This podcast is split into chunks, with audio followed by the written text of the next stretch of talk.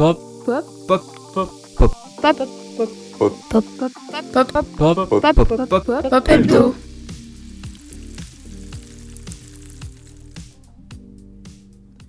Hello tout le monde, je suis ravie de revenir dans le studio aujourd'hui. J'espère que je ne vous ai pas trop manqué, mais je ne reviens pas les mains vides, puisque j'ai préparé les actus les plus chaudes de la toile pour qu'on puisse faire un récap de la semaine dernière. Alors c'est parti Léo, on commence par les titres.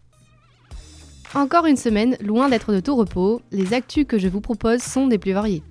Entre économie, géopolitique, société et festivités, il y en a pour tous les goûts. Alors, est-ce que vous avez reconnu de quoi nous allons parler? Concernant l'économie, je, je ne vous ferai pas un cours sur la création d'une crise financière, mais nous verrons comment la Silicon Valley Bank a-t-elle créé une panique bancaire suite à sa chute. Ensuite, attention, petit arrière-goût de déjà vu, on reviendra sur la collision d'un drone russe et d'un avion américain le 15 mars dernier. Puis nous reviendrons sur une date qui risque d'être- gravée dans nos mémoires. Jeudi 16 mars, Elisabeth Borne a fait passer la réforme des retraites avec son arme ultime, le 49.3. Mais pour ne pas s'arrêter sur une note amère, nous ferons un petit détour en Irlande pour reparler de la fête préférée des darons, la Saint-Patrick. Alors, on commence par la chute de la Silicon Valley Bank. Pour poser les bases, la SVB est une banque commerciale située à Santa Clara, en Californie, spécialisée dans la tech et les startups. Elle tient une place très importante dans l'économie américaine, donc sa chute pourrait avoir de grosses répercussions en Europe, quand on se rappelle que l'origine de la crise de 2008 est également américaine. Et le pire arriva.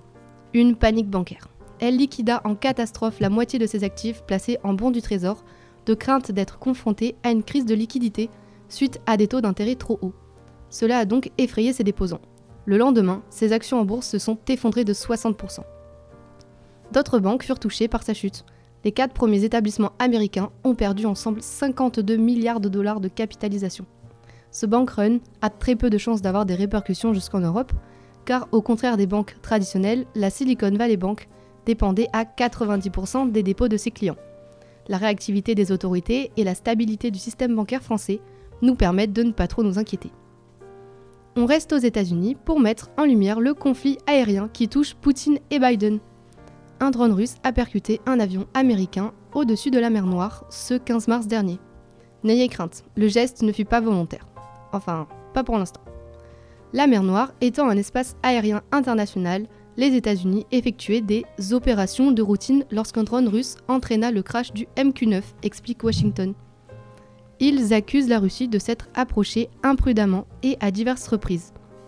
De son côté, le ministère russe dément le contact avec l'appareil étranger. Il faut savoir que plusieurs interceptions de ce genre ont déjà eu lieu, mais jamais n'entraînant la collision d'un avion.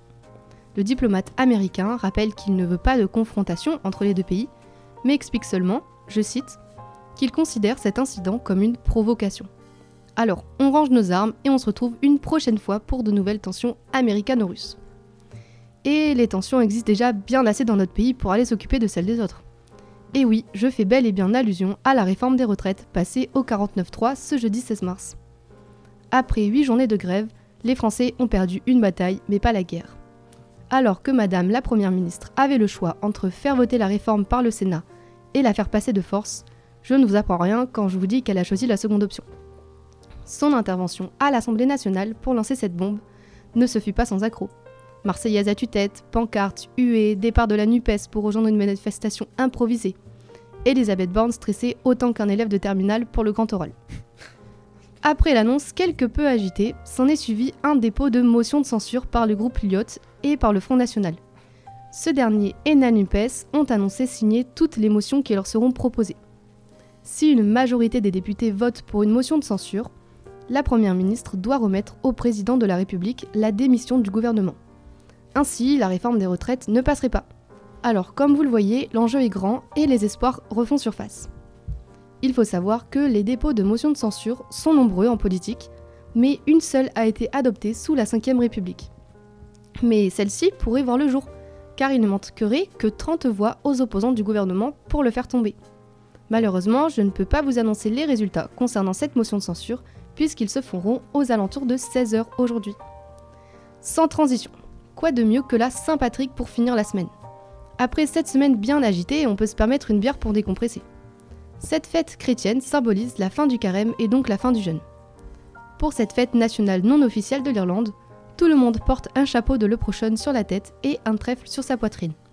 Concernant le trèfle, symbole de chance, il fut effet ce week-end de Saint-Patrick pour les Irlandais qui ont battu les Anglais au tournoi des Six Nations 29 à 16. Les Irlandais remportent donc ce tournoi, leur permettant de réaliser le quatrième grand chelem de leur histoire. Les Français, eux, se portent à la seconde place. C'est encourageant pour le pays qui sera hôte de, la Coupe du Monde en septembre prochain. Pour terminer mon intervention, je vais vous présenter mon coup de cœur de la semaine. Depuis hier, le printemps du cinéma est de retour. La démocratisation des salles de cinéma étant l'objectif de cette opération, les places sont à 5 euros jusqu'au mardi 21 mars. Alors que le Covid, l'inflation et le prix initial des places de cinéma écartaient les Français des salles, c'est une excellente façon de se rapprocher de la culture le temps de quelques jours. Vous pourrez aller voir le film After Sun, réalisé par Charlotte Wells, puis vous pourrez continuer votre analyse du film à l'aide d'un article publié sur Info Pop-up. Vous pourrez également voir des films récompensés au César, comme La Nuit du 12, et récompensés aux Oscars, comme Everything Everywhere All at Once. Alors voilà, c'est la fin de mon Pop Hebdo. J'ai adoré décrypter l'actu de la semaine du 13 au 19 mars avec vous. Mais ne vous inquiétez pas, le Pop Hebdo revient toutes les semaines à la même heure sur Radio Campus Bordeaux. Pendant ce temps, vous pourrez retrouver nos articles sur le site Info Pop-up et nous suivre sur les réseaux sociaux.